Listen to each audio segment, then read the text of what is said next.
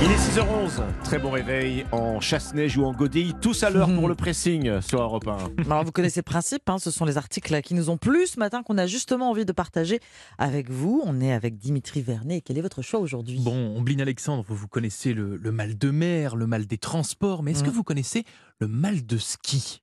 Ah, le mal de ski. bah, tiens, on en parlait. Eh Bah, les, oreilles, avec Romano, les- qui est bon. les oreilles bouchées quand on monte en altitude, C'est ça. En fait, oui, avoir des, des nausées, perte d'équilibre, Ah ou encore même. malaise à la montagne, bah, c'est possible. Et ça s'appelle justement le mal de ski. C'est ce que nous relate le, le quotidien Ouest France ce matin.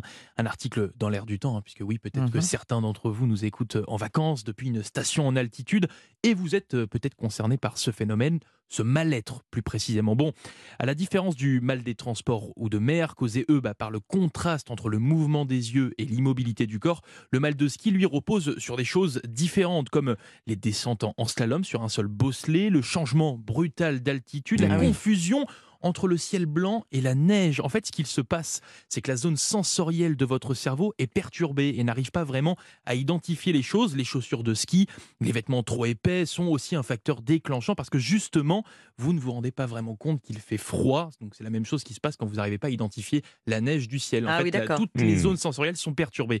Mais ce n'est pas tout, puisque selon des études scientifiques, des facteurs psychologiques peuvent aussi donner ce mal de ski, hein, comme la peur des hauteurs, de, de la montagne, de la vitesse ou de la chute. Et le problème, c'est qu'il est en fait très difficile de lutter contre ce mal-être, car en fait les médicaments qui sont utilisés pour le combattre peuvent provoquer une somnolence ou encore un mal de tête, ce qui rend, il faut le dire, impossible la pratique Ah oui. de ski. Voilà, le mal de ski, d'où vient ce trouble proche du mal de mer qui survient à la montagne C'est à lire dans le journal Ouest France ce Mm. matin. Donc c'est quoi? C'est de la panique, de la, CD de la sidération, un, du c'est un petit peu malaise? de tout, c'est ça. C'est euh, bah, c'est comme le mal de mer, nausée, euh, on peut avoir- nausées nausées. aussi, carrément. Mm. Donc voilà. Oui, c'est dangereux finalement. On va rester sur la plage. hein. On va rester sur la plage. Ah, Ou le ski, si on si on n'a pas ce mal de ski, justement, ça peut marcher. Exactement. Qu'est-ce qui se passe, vrai. Ombline Vous nous emmenez sur la plage ce matin? Pas du tout. Pas du tout. Ou alors, euh, dans ce cas-là, c'est interdit parce que je vous emmène en voiture et vous allez être sur le sable Ah et vous oui. allez être Aïe. rattrapé par la marée chaussée. Jeudi dernier, je vous parlais des Français champions d'Europe euh, de l'agressivité au volant. Vous savez, en voiture, on Mhm. mute hein, quand l'individualisme exacerbe, euh, quand pardon, l'individualisme exacerbé pousse à l'intolérance, Oui. puis à la violence. Oui, oui, oui. C'est justement l'angle l'angle délicat du comportement au volant qui a été choisi par la sécurité routière pour sa nouvelle campagne. Un nouveau film sera diffusé euh, dès demain à la télévision, au cinéma et sur les réseaux sociaux. Le comportement au volant, plus précisément le comportement masculin. Alors que les débats sur l'identité euh, de genre animent notre société aujourd'hui, la sécurité routière met les pieds dans le plat la masculinité, facteur aggravant euh, d'accidents. C'est le Figaro qui en parle ce matin et en s'appuyant sur euh, les chiffres éloquents, 8 personnes sur 10 tuées sur la route sont des hommes, des hommes victimes et des hommes responsables dans 84% des cas. Donc cette nouvelle campagne prend le contre-pied de ce constat et choisit la douceur, un pas d'image choc, mais des tranches de vie, de début de vie dans une maternité. Le projecteur est tourné vers des papas qui découvrent leur fils venant de naître. de tes 49 cm. Écris l'homme que tu veux être. Un homme sensible, un homme qui pleure, un homme qui sait avoir du cœur. Peins-toi les ongles, dessine-toi le corps, mon fils. Qu'importe, moi je t'aime si fort. Le message est celui de la transmission. Hein. euh, T'as pas mes yeux, euh, tu sais quoi, c'est tant mieux. T'as pas à suivre euh, ce qu'attendent les gens d'un homme. Un message en slam et des images du réalisateur Rémi Besançon à qui on doit les films Le premier jour du reste de ta vie et un heureux événement. Écris l'homme que tu veux être. Comprenez, ce n'est pas parce que tu es un homme que tu dois montrer les gros bras sur la route. hein, Ou Oui. ailleurs, évidemment, une campagne pour casser les stéréotypes de la masculinité qui prévalent au volant, écrit euh, le quotidien Le Figaro. D'ailleurs, la sécurité routière entend lancer une réflexion pour que la notion de comportement sur la route euh, prenne une place plus importante euh, dans la formation des conducteurs. Voilà, donc cette campagne euh, de la sécurité routière sera dévoilée euh, partout, hein, comme je vous disais, télé, ciné, réseaux Mhm. sociaux, demain. Nouvelle tentative, énième tentative Oui. pour euh, combattre euh, la violence routière. Et on a choisi donc la douceur cette fois-ci et non la violence des images. Il y a du boulot. hein. On ne sait plus par Ouais. bout prendre finalement. Exactement, Ouais, je c'est suis ça. On ne sait plus ce qui marche. Tout, tout si est, ça tout, marche. est, tout est tenté. Euh, Alexandre, c'est à vous.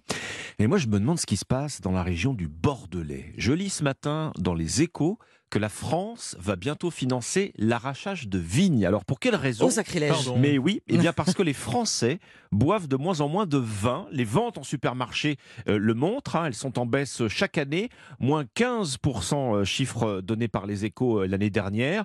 Le résultat, eh bien, c'est un phénomène de surproduction de vin rouge Ah, en particulier et qui touche surtout la région du Bordelais. La profession euh, est certaine que c'est parti pour durer, euh, que ce n'est pas une baisse accidentelle. Elle prévoit une déconsommation, hein, c'est son terme, du vin rouge de 60% dans les 10 prochaines années. Résultat, eh bien, un certain nombre de producteurs de Bordeaux en sont réduits maintenant à demander des financements pour faire arracher leurs vignes. Certaines sont laissées à l'état de friche, ils ne les cultivent plus, avec parfois le risque, au bout de quelques années, eh bien que qu'elles propagent des maladies Ah oui. aux vignobles Ah oui, euh, sains et encore exploités.